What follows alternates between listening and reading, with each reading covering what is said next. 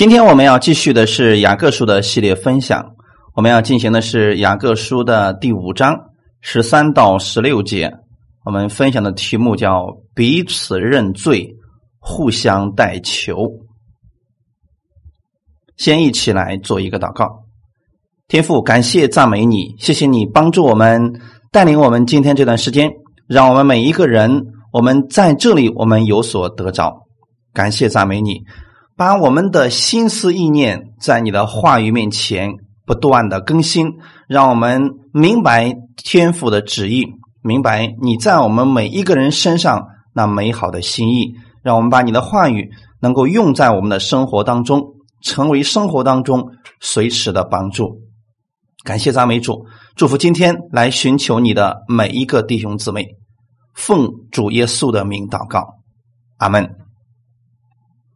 我们先来看我们今天的本文《雅各书》的第五章十三到十六节。我们先来读圣经。你们中间有受苦的呢，他就该祷告；有喜乐的呢，他就该歌颂。你们中间有病的呢，他就该请教会的长老来，他们可以奉主的名用油抹他，为他祷告。出于信心的祈祷，要救那病人。主必叫他起来，他若犯了罪，也必蒙赦免。所以你们要彼此认罪，互相代求，使你们可以得医治。一人祈祷所发的力量是大有功效的。阿门。这是我们今天所读的本文，我们分享的题目叫彼此认罪，互相代求。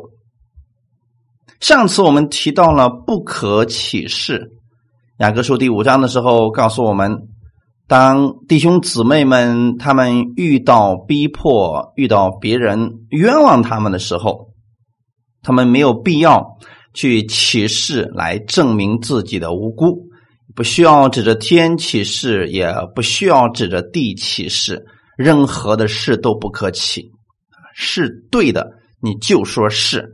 不是就说不是，那么当我们委屈的时候，该怎么办呢？雅各书一开始的时候就提到了这个事情：你们落在百般的试炼当中，都要以为大喜乐。在我们受委屈、受苦的时候，你不需要透过启示来证实自己的清白，因为那样没有人相信你。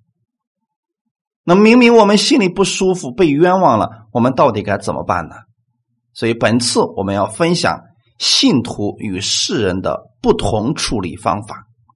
他们在冤枉的时候，可能是埋怨，啊，以启示来证实他自己；而我们是向神祷告。当信徒被困境所包围而受苦的时候，看起来好像。四为无路，但是我们仍然有一条出路，那就是向上祷告的路，向神来祷告。这是我们每一个基督徒，我们在遇到任何事情，你觉得无路可走的时候，耶稣仍然是你的道路。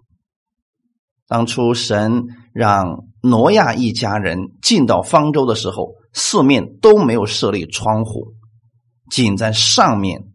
留有透光处，其实是有一个预表，就是希望挪亚学习仰望神和神交通。今天我们也会分享，当我们得病了，我们该怎么办？新约之下的信徒也需要认罪，使自己得以医治。所以，如果今天有人告诉你的新约恩典之下不需要认罪了，他一定。是讲错了，请跟我一起来看今天的本文。你们中间有受苦的呢，他就该祷告；有喜乐的呢，他就该歌颂。原文当中是你们有受苦的，他应该祷告。受苦在这里指的是遭受苦难、遭遇不幸或者冤屈的时候。我们遇到这些事情的时候。我们应当怎么办呢？应当去祷告，但是不要灰心，不要绝望，因为神仍然是你的出路。你们中间正有人在受苦吗？这是雅各正在讲的一个事情。那就继续祷告。刚才我们提到，雅各书在一开始的时候是劝勉那些落入百般试炼当中的弟兄姊妹们，让他们要大喜乐，因为神是他们的盼望，是他们的出路。到第五章的时候，雅各说：“你们中间正有人在受苦吗？那你就继续祷告。”这是一个极大的安慰。很多的时候。我们祷告一段，发现我们的环境并没有发生改变，于是有一些人灰心了。可是我们今天该怎么办呢？在此，雅各是告诉我们：你们不要灰心。如果你们中间正有人在受苦，那你们就需要去祷告。而且在此呢，这里的祷告，它用的是一个啊现在进行的，就是持续。你要做的事情，我们应该持续做什么事情呢？所以，弟兄姊妹们，雅各给我们的劝勉很重要。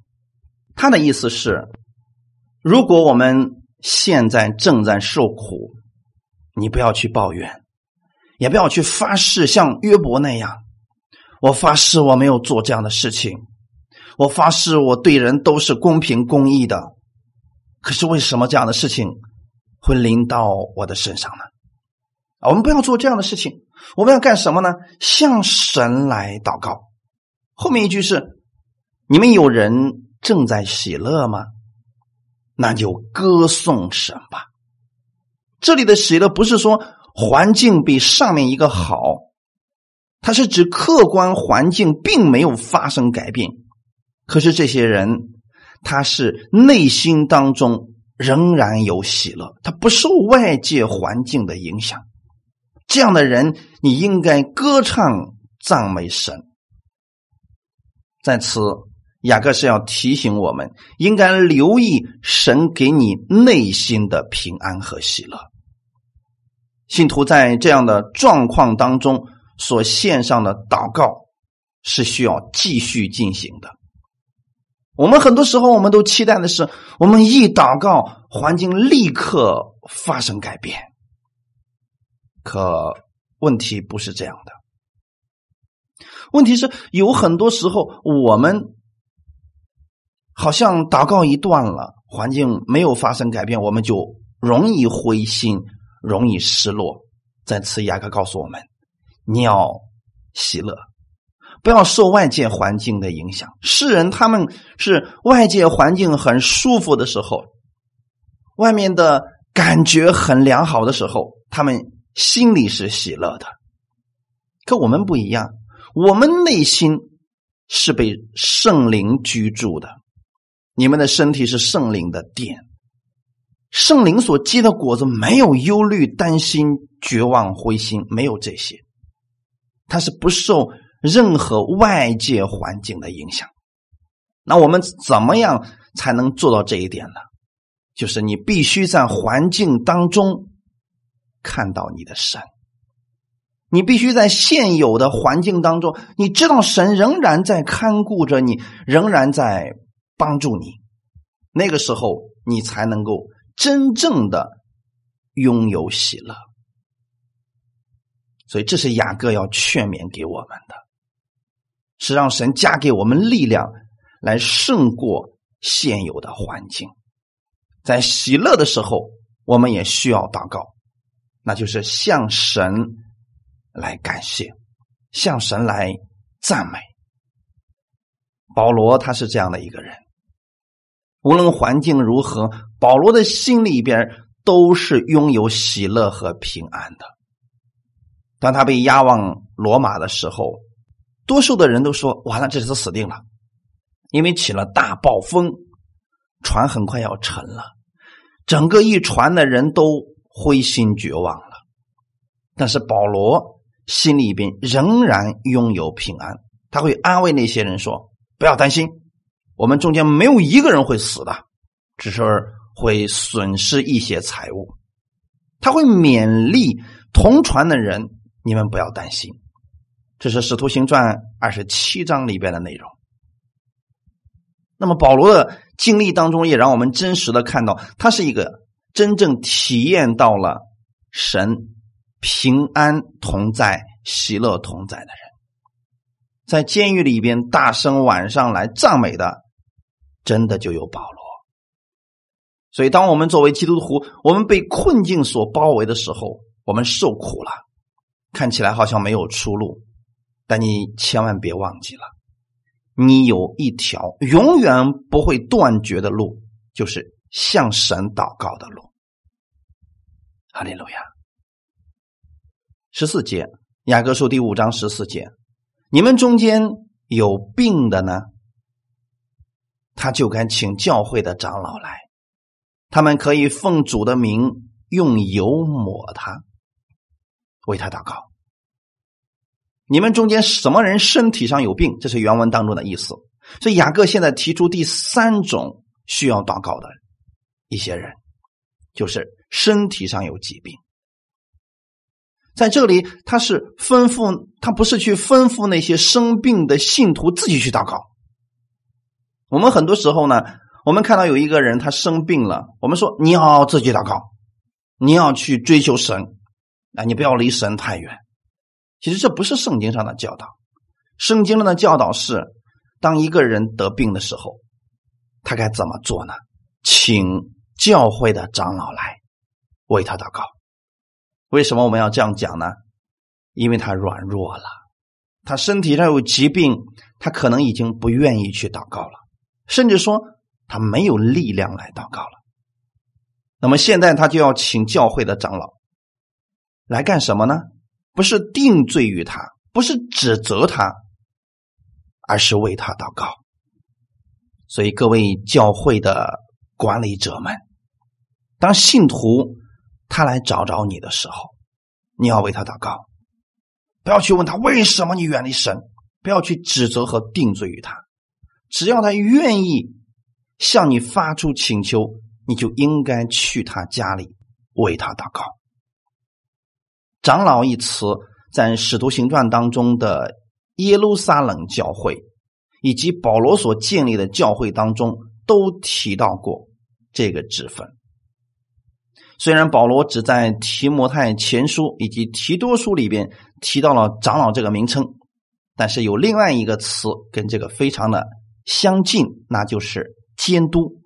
监督一词可能和长老他其实是同一个职分，只是不同的称呼。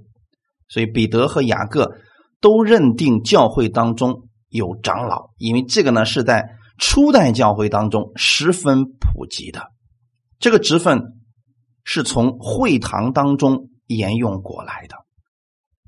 使徒行传当中长老要显出的角色。与教牧书信当中的其实是一样的。那么，什么样的人是长老？他们又是做什么的呢？他们是教会群羊的监督。一般来讲，当长老的人都是生命比较成熟，而且对羊群有负担的人。所以，在这里既然提到了信徒们有病了，他就必须找一个。对信徒有负担的人去为他祷告。如果这个人本身对他毫无负担，即便你通知他了，他也说没有时间，或者说你自己祷告吧，这不是一个正确的处理方式。所以这里没有说，如果你们中间谁身体上有病，你们就随便找一个教会的人来为你祷告，没有。他是指让那些。对你有负担的，你们本教会的牧者来为你祷告，因为他的信心、他的生命是成熟的，能够愿意为你付出这一切。而后来在以弗所教会当中提到的长老要牧养群羊，而牧师一词与长老。并没有一同提及，到后期就是我们现在的时候，其实牧师的作用由当时的长老来执行的。那我们现在简单来说一下现今我们教会当中这两个职分的区别。牧师主要是做教导话语的工作，他是从神那里领受话语，然后传递给信徒，按时分生命的粮食。而长老其实是帮助牧者来管理群羊，主要是指信徒的生活方面。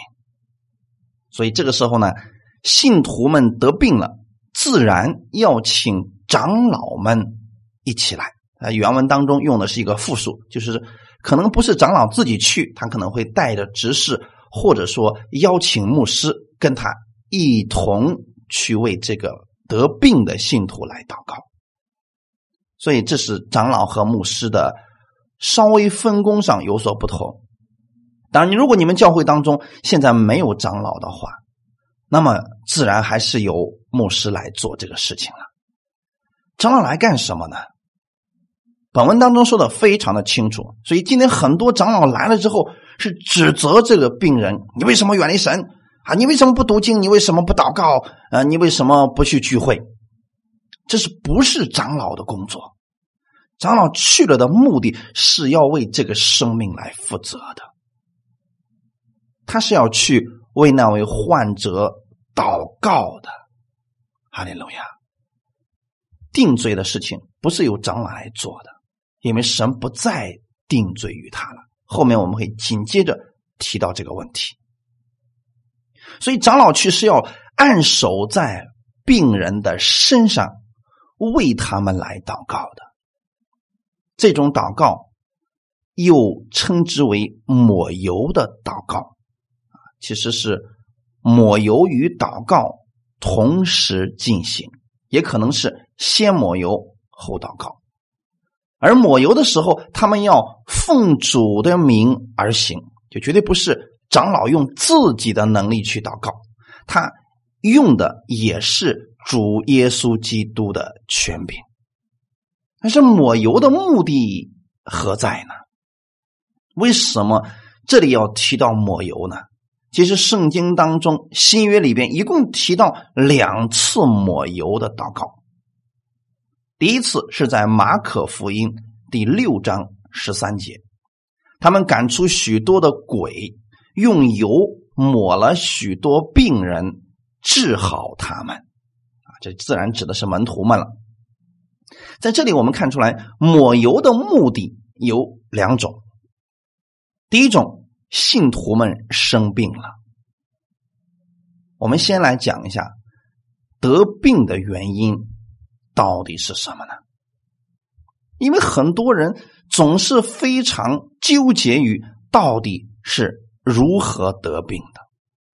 有人就认为得病了就一定是鬼的作用，所以今天有一些人走了极端，认为只要是病就一定是跟鬼有关系的。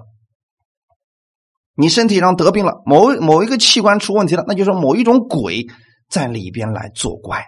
其实并非如此。也有些人说得病是由罪引起来的，也不完全正确。耶稣在一次纠正了他的门徒们这样错误的观念。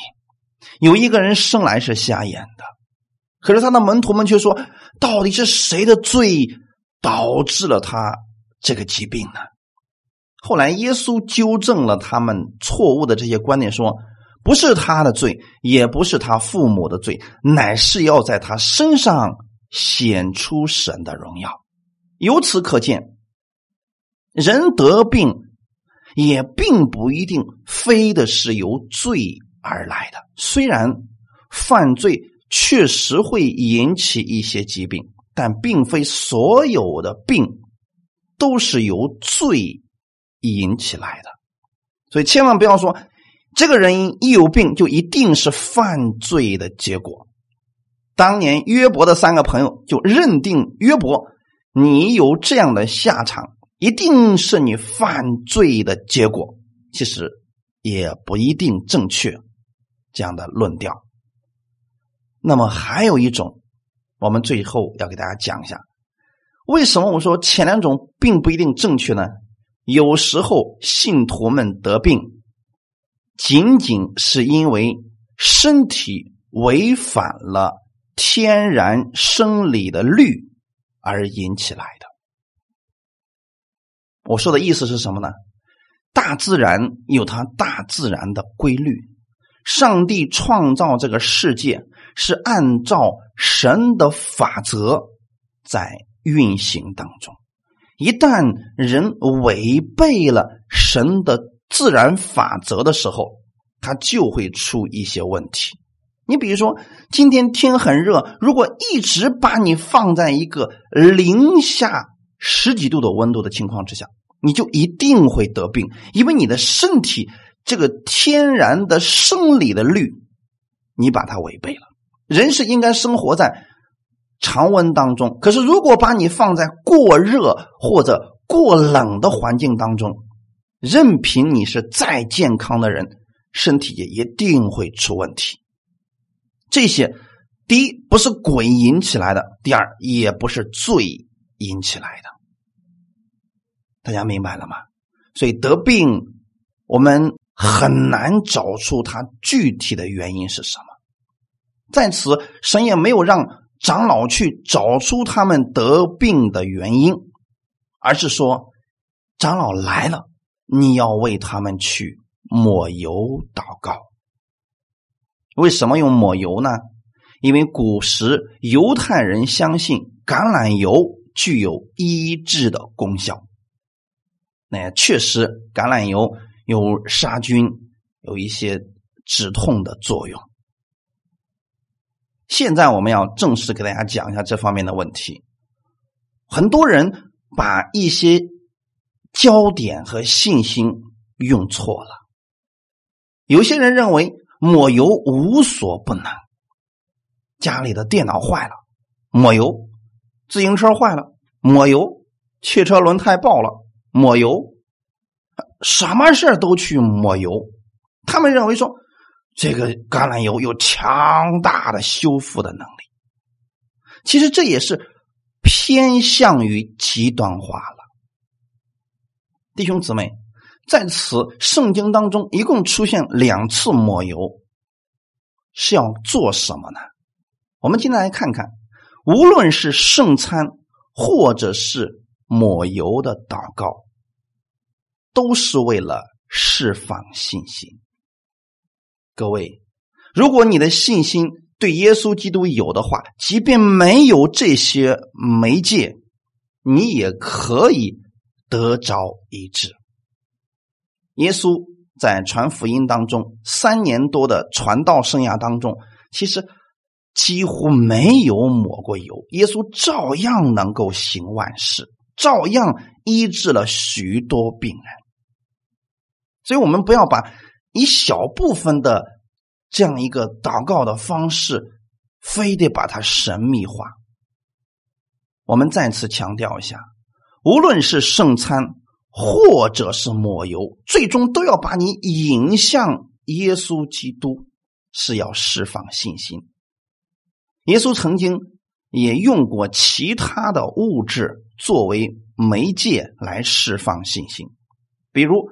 耶稣用唾沫和泥抹在了瞎子的眼睛上，然后说：“你去洗洗吧，你就能看见了。”难道耶稣的唾沫有特异功能吗？其实不是，不是耶稣的信心不够，而恰恰是因为这个瞎子的信心不够，所以耶稣借助了一些媒介。来释放他对耶稣的信心。我们吃圣餐的时候，你是再一次看见了信心当中的耶稣，或者说看到了你可以触摸在手里边，可以亲手感觉到的耶稣，是这样的一个意思。而抹油也是，橄榄油本身也预表着耶稣。他把自己年轻的生命粉碎了，把身体当中最好的榨出来，成为我们的馨香之油，也是要让你知道耶稣为你破碎了身体，把身体当中最宝贵的今天赐给了你。当我们明白这些的时候，你的信心瞬间被激发出来，你就可以说：“是的，我终于明白了，原来神是这样爱我的。”你的信心被激发出来之后，你就可以得着耶稣基督那样的信心了。这个信心就成为你的。所以有时候耶稣也用手指探入聋子的耳朵，这些都是为了释放患者的信心，让他对主完全的相信。大家现在能够明白了吗？重点。不是那个橄榄油，而是奉主的名来医治他。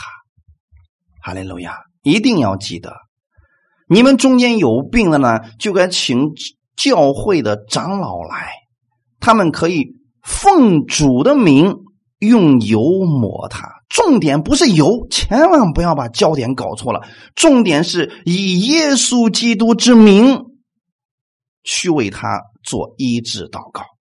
如果你不是教会的长老，而你对这个人也有负担，你也可以以耶稣基督之名来为他祷告。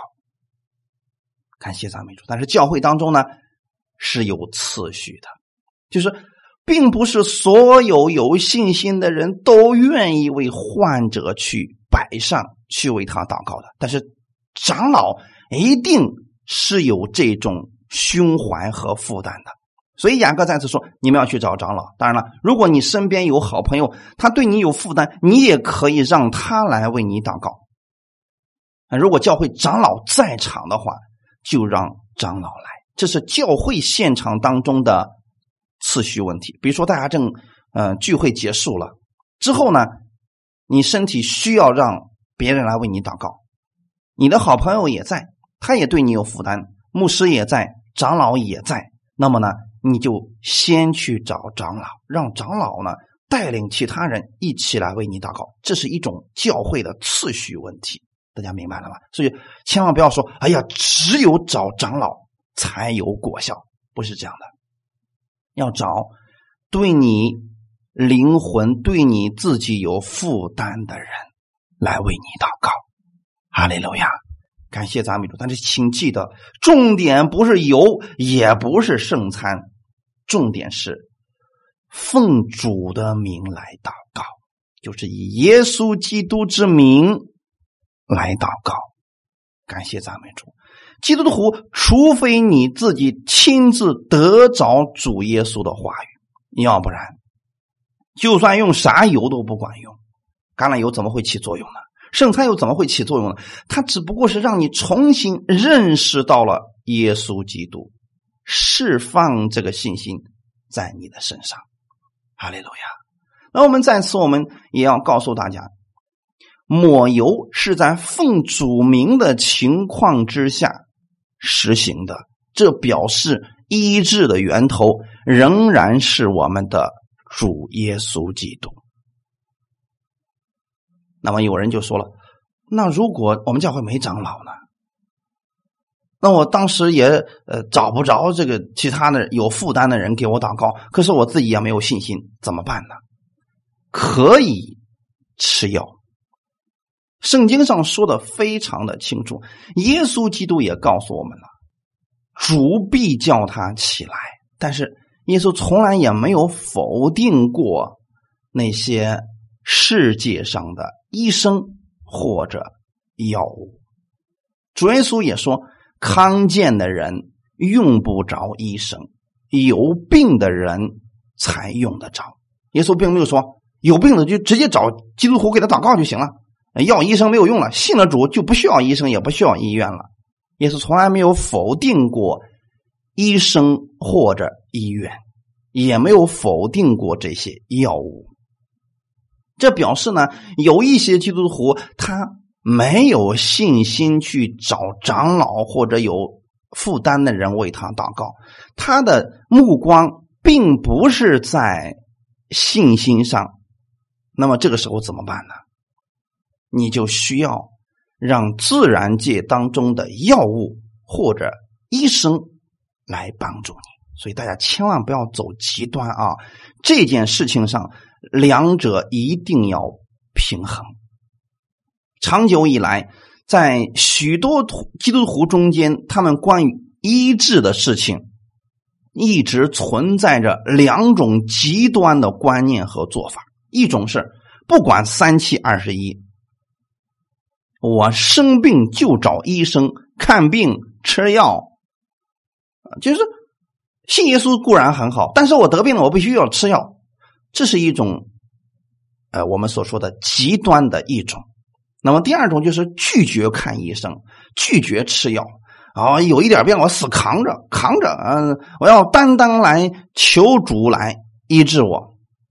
其实这两种都对，但是两种都太过于极端化，我们必须加以平衡。我们要再次强调一下，就算你去看医生，你与祷告并不冲突啊。是不是弟兄姊妹？他与祷告并不冲突，就是说，就算你去看医生的时候，能不能祷祷告呢？可以啊。可是为什么很多人就说了，我看医生就不能？呃，说是我有信心，我就没信心了？不是这样的。也有些人说，哦，那我我要祷告的话，我就我就不能看医生。嗯，这样的话，我我就这个祷告就不管用了。其实两者都对，两者并不冲突啊。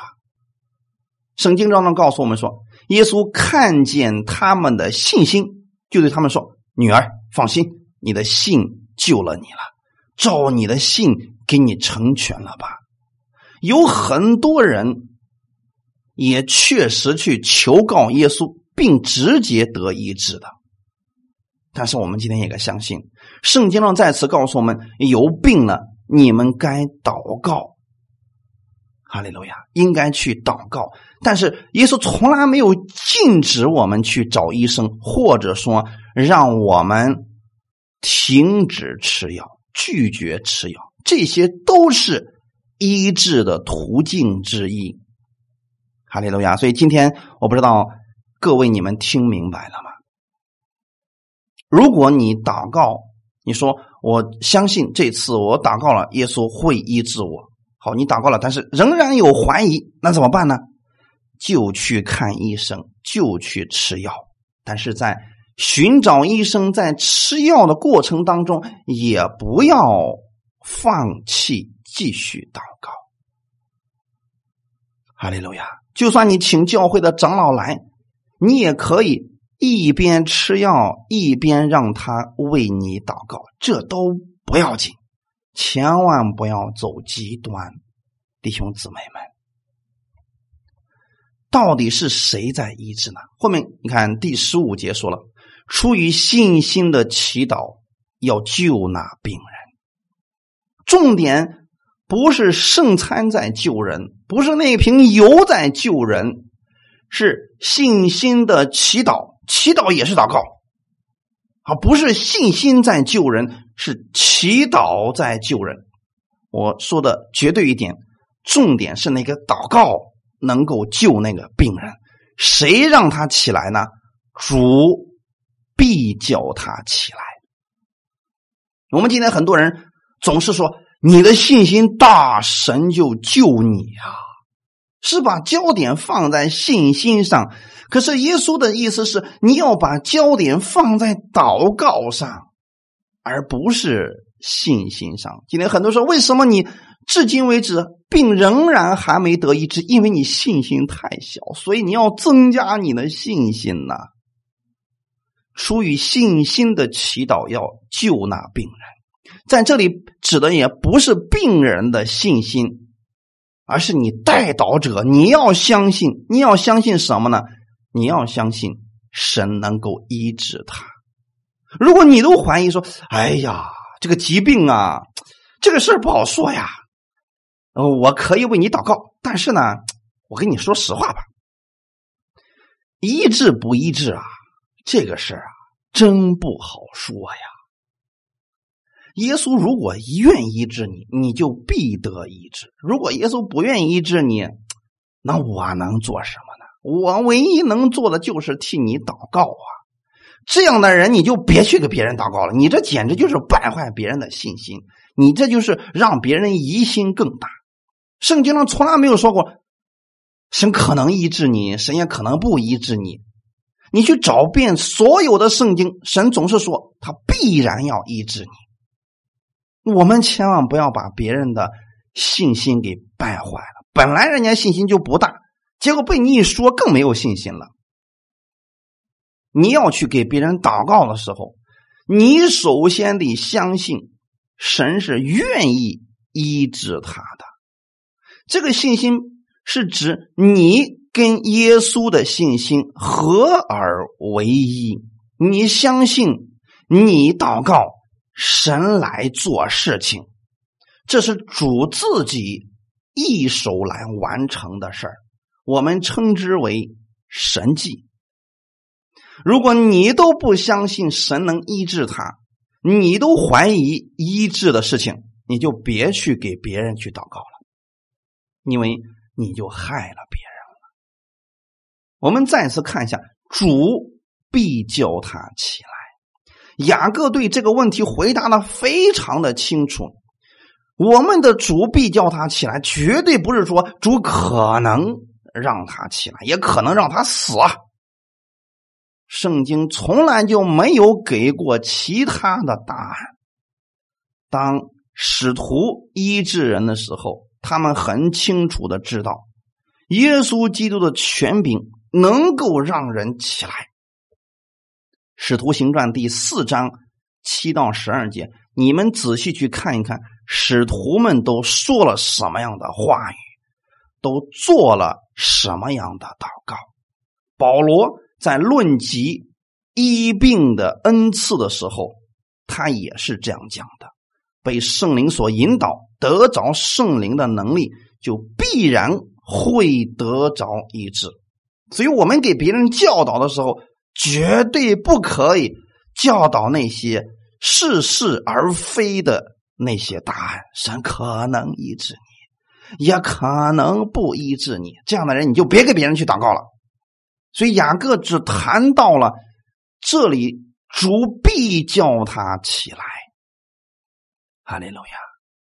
虽然在早期教会当中有一些人有恩赐，但是保罗。还有雅各在此谈的并不冲突。雅各这时候没有说，如果你得病了，就去找你们教会当中那些有医治恩赐的人。今天我们很多人也陷这种极端当中，他有疾病了，四处找那些有医治恩赐的牧师。也有人曾经找过我说：“任教师，你有没有医治的恩赐？”我说：“没有。”我说，但是呢，在我的讲道当中，有很多人听到而得医治的。我为什么要这样去告诉一些人呢？我是不想让他们陷入到得病了就找那些有医治恩赐的人去给他祷告。虽然圣经当中确实提到了有医病恩赐的人，但是在今天的本文当中。贴近我们的生活的时候，是要告诉你找那些对你有负担的人为你祷告，是主耶稣的能力让你重新站起来，而绝对不是恩赐。我们虽然不忽视恩赐，我们也承认有医治恩赐的人会对教会有造就，对教会信徒有益。但是你别忘记了。长老是属灵的领袖，他在信心方面，在对信徒的负担方面，可能远远高于那些有医治恩赐的人。请记得，是这个人对你的负担，对又是对主的相信，能够叫你起来，而绝对不是说这个人有恩赐，他就一定能让你起来。我相信你们中间有很多人身体上有疾病的时候，找过那些有医治恩赐的人，依然没有果效。你知道原因是什么吗？他对你没有负担，所以他给你的祷告只不过是个公式化的一个形式而已，怎么能够医治你呢？但如果这个人就算他没有医治的恩赐，他相信主耶稣的权柄，他对你有负担，他照样能够产生今天的果效。大家理解了吗？所以我建议各位，就找你们教会当中长老或者牧者，甚至说对你有负担的人，为你来祷告吧。不要再四处寻访名目。不要再四处去寻找那些有医治恩赐的人来为你祷告了。感谢赞美主，大家能够明白今天雅各要告诉我们，为什么雅各不提你们中间有病的去找有医治恩赐的教会的弟兄姊妹来呢？他要找的是长老，因为长老愿意做群羊的监督，愿意为你的灵魂负责。所以让他来为你祷告，哈利路亚。雅各不否认教会当中有许多医病恩赐的人，但是在此，雅各要特别强调的是，对群羊有负担的人，让他来为你祷告。感谢赞美主。我希望大家在这方面能够正确的认识。今天无论是。有医治恩赐的人为你祷告，或者是你们教会的牧者、长老，或者是有信心的对你有负担的人，最终能够救你的，并不是这些人；能够让你得着医治的，也并非是那一块饼、那一瓶油，而是主耶稣自己。这些人。或者这些物件，只不过是把你引向耶稣基督，让你完全相信耶稣基督的意志，这就够了。哈利路亚！一定要明白，源头在耶稣那里，而并非某个人或者某一瓶油。这些不过都是媒介，释放信心而已。只不过有时候。释放信心的是那个有医治恩赐的牧者，有时候释放信心的是你相信的那个教会的长老，有时候释放信心的是圣餐，或者是那一瓶橄榄油。不管是哪一种，请记得，最终使你得医治的一定是主耶稣自己。哈利路亚。我们现在来看后半截到底是什么？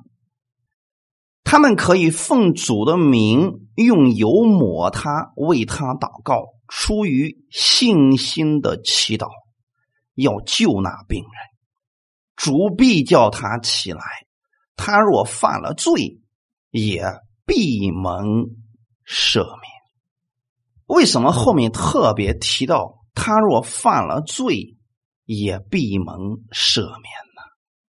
在此，我们要再一次回顾一下，很多人总是喜欢去查找病因，但是有一种一定要查找病因，在什么时候呢？就是刚才我们提到的圣餐抹油有医治恩赐的，或者是长老牧师对你有负担的人，这些人全都替你祷告过了，结果。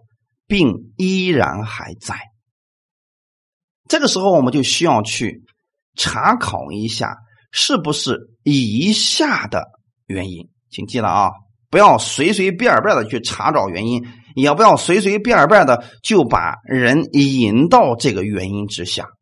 有病了，他就该祷告，结果这个人始终很多人都祷告了，一点作用都没有。这个时候。你才需要去查找是不是这个原因？什么原因呢？刚才都提到了，他若犯了罪，也必蒙赦免。其实就是他自己自我定罪了。比如说，他对一个人一直恨、不饶恕，长期压抑自己。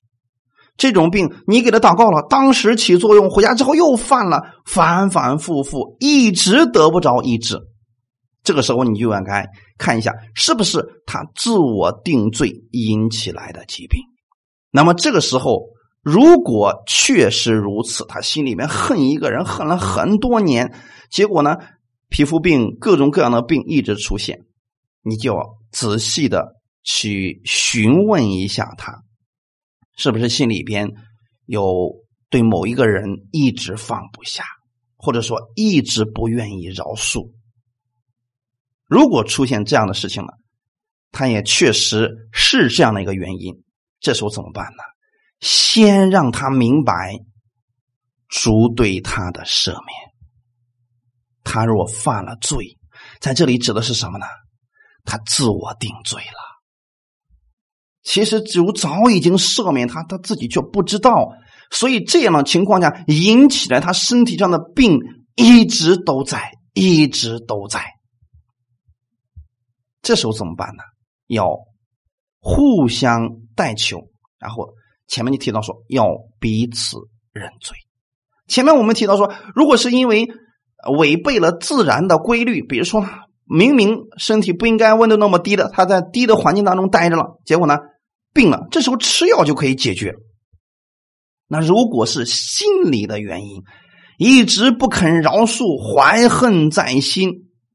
这时候怎么办呢？就必须让他明白，神已经赦免了他所有的罪。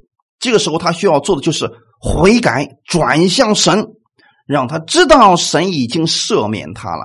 为什么耶稣在医治一些病人的时候，前面要说：“小子，你的罪赦免了，平平安安的去吧。”这个人立刻就能拿起褥子回家去呢？为什么耶稣要？说你的罪得赦免了呢？因为可能他长期给自己定罪，说我好不了，我就是这个样子了，我就是个瘫子了。但是耶稣说你的罪得赦免了，你不要再自我定罪了。现在你起来，这个人就能够起来。很多的时候，我们因为自我定罪不肯饶恕自己，所以让这个病一直我们被欺压、被欺骗。这时候怎么办呢？向神正确的来相信，相信神已经赦免了你所有的罪。约翰一书第二章一到二节，我小子们呐，我将这些话写给你们，是要叫你们不犯罪。若有人犯罪，在父那里，我们有一位中保，就是那义者。耶稣基督，他为我们的罪做了挽回祭，不是单为我们的罪，也是为普天下人的罪。为什么约翰要告诉我们这段话语呢？如果你犯罪了，怎么办？不是向长老认罪，也不是向牧师认罪，这里也没有提到向神认罪，而是要告诉你一个方法。你要知道，在父那里，我们有一位中保。这个人已经定自我定罪很严重，他不相信神能够赦免他，所以他一直压抑自己，压力越来越大，甚至他可能怀疑自己犯了不可饶恕的、今生来世永不能被饶恕的罪。他已经自我定罪到这个程度了。这时候你要告诉他什么？若有人犯罪，在父那里，我们有一位中保，就是那义者耶稣基督。什么是中保？你的担保人。耶稣到底给你担保了什么呢？耶稣为你的罪做了挽回祭。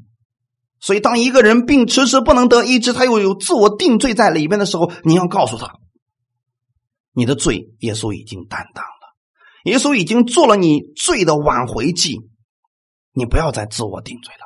因为神已经赦免你了，哈利路亚。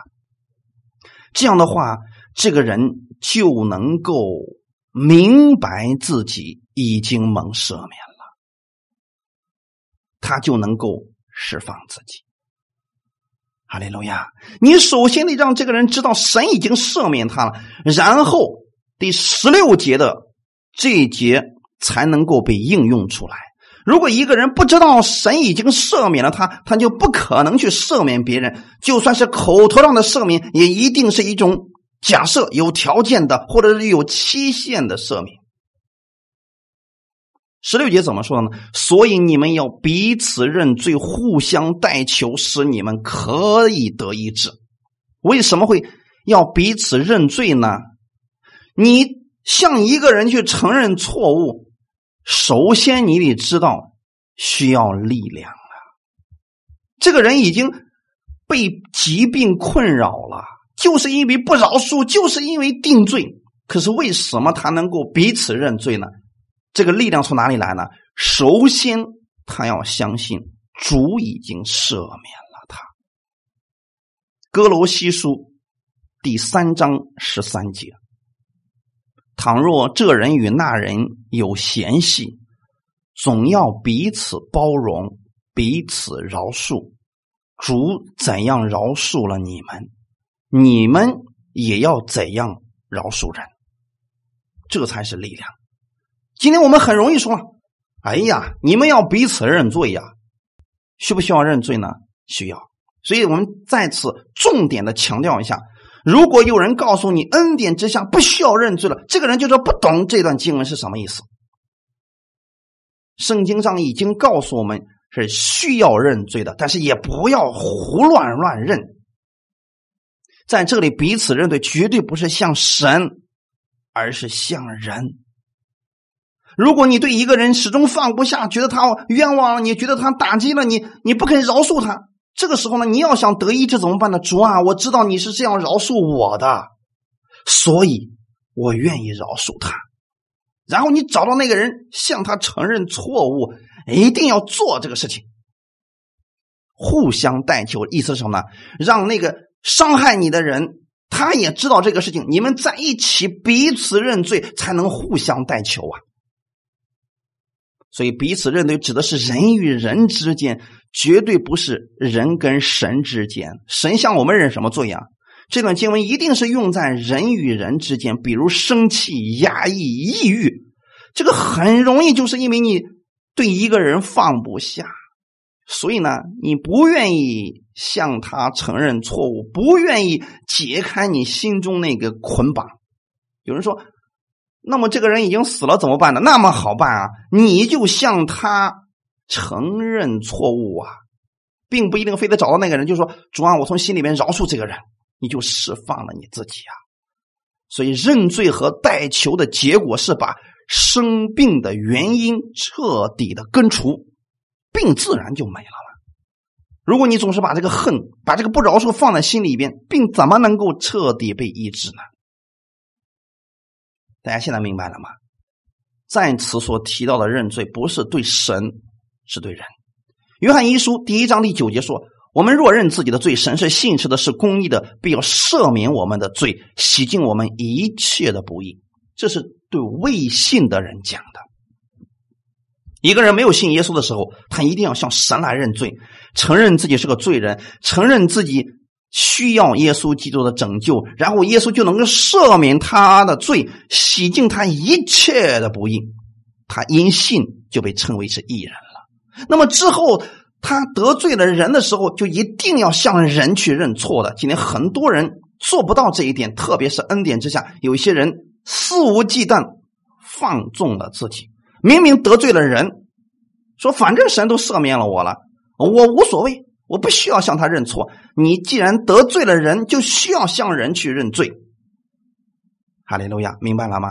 这是让我们在人的面前有好行为，也不要因为你的行为让一些人因此而得病，因此而软弱。恩典之下，我们这方面应该是更主动的。就是当人与人之间发生纠纷的时候，你不要去看别人的错误，你要看你自己。你只有看你自己的错误了，你才能向别人来认错。你看你自己主是怎么样饶恕你的，你才能去饶恕别人，去包容别人。这个时候呢，彼此饶恕，才能够彼此认罪。当你们彼此认罪之后，才能够彼此代求，你们就可以得医治，两方都得医治。千万不要以为说我伤害了他，我就没事两方其实心里都有伤痕。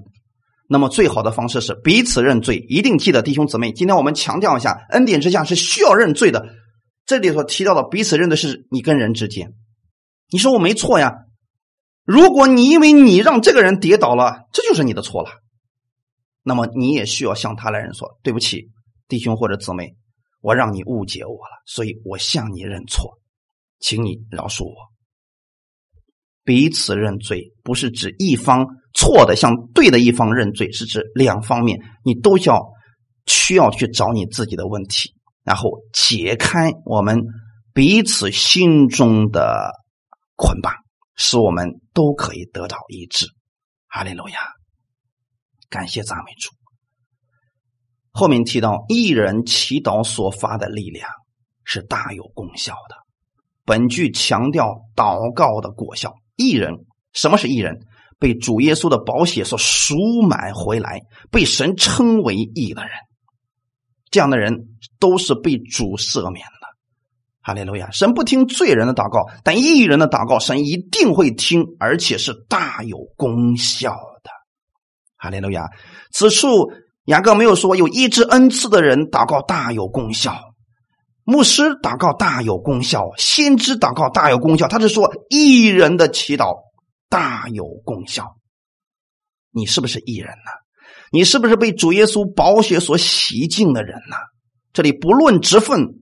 都是大有功效的，所以从今天开始，当你知道你已经被主耶稣赦免了，已经被天父赦免了，记得耶稣的宝血已经完全被赦免了，你是义人，你不可以过着过于依赖别人祷告的生活，千万不要一有事找这个祷告找那个祷告，你得相信你是艺人，你的祷告也是有果效的，不要轻看自己祷告的权利和功效。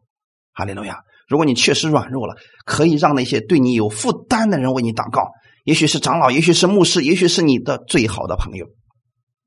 感谢赞美主。其中有一个，大家一定要记得：如果你的祷告迟迟不见果效，需要查验一下是不是因为不饶恕所引起来的。如果是，请饶恕别人，释放你自己，使你的祷告大有功效，使你的身体得以医治。哈利路亚。所以，愿意我们每个弟兄姊妹不要让别人跌倒，特别是在恩典之下。你如果给别人绊倒了，就需要向这个人认罪，让我们的关系得以和解，让那个人和你心里边的捆绑得以自由，得以释放，让我们在基督里边真正的能够做到彼此相爱，合而为一。感谢赞美主。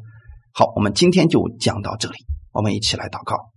天父，我们感谢赞美你，让我们知道今天在新约之下，我们需要彼此认罪，互相代求。让我们在基督里边的时候，我们愿意为别人着想，愿意在基督里边合而为一。我们受委屈的时候，受苦的时候，我们向主来祷告，向神来祈祷，你必会赐下安慰给我们。我们中间有疾病的，我们。愿意一起祷告，也可以请教会的长老，我们也可以请我们对自己有负担的人来祷告。但我相信，无论是谁为我祷告，医治的一定是主耶稣你自己。出于信心的祷告，我必然会得医治。我不是相信主可能医治我，也可能不医治我。我相信主，你愿意医治我。哈利路亚！你已经赦免了我所有的罪。所以我也愿意去饶恕别人，彼此认罪，互相代求。我不愿意别人因为我而跌倒而软弱。若我得罪了别人，我愿意向他去认错。我知道这个时候我们的祷告所发出的力量是大有功效的。哈利路亚！感谢耶稣，你用自己的身体让我们与天父合而为一。你也愿意我们跟信徒们之间也是彼此相爱、合而为一的。愿我们每个弟兄姊妹，我们不做别人的绊脚石，而恰恰作为别人解开捆绑、为别人献上祷告的那一位。每一切荣耀都归给我们在天的父，奉主耶稣的名祷告，阿门。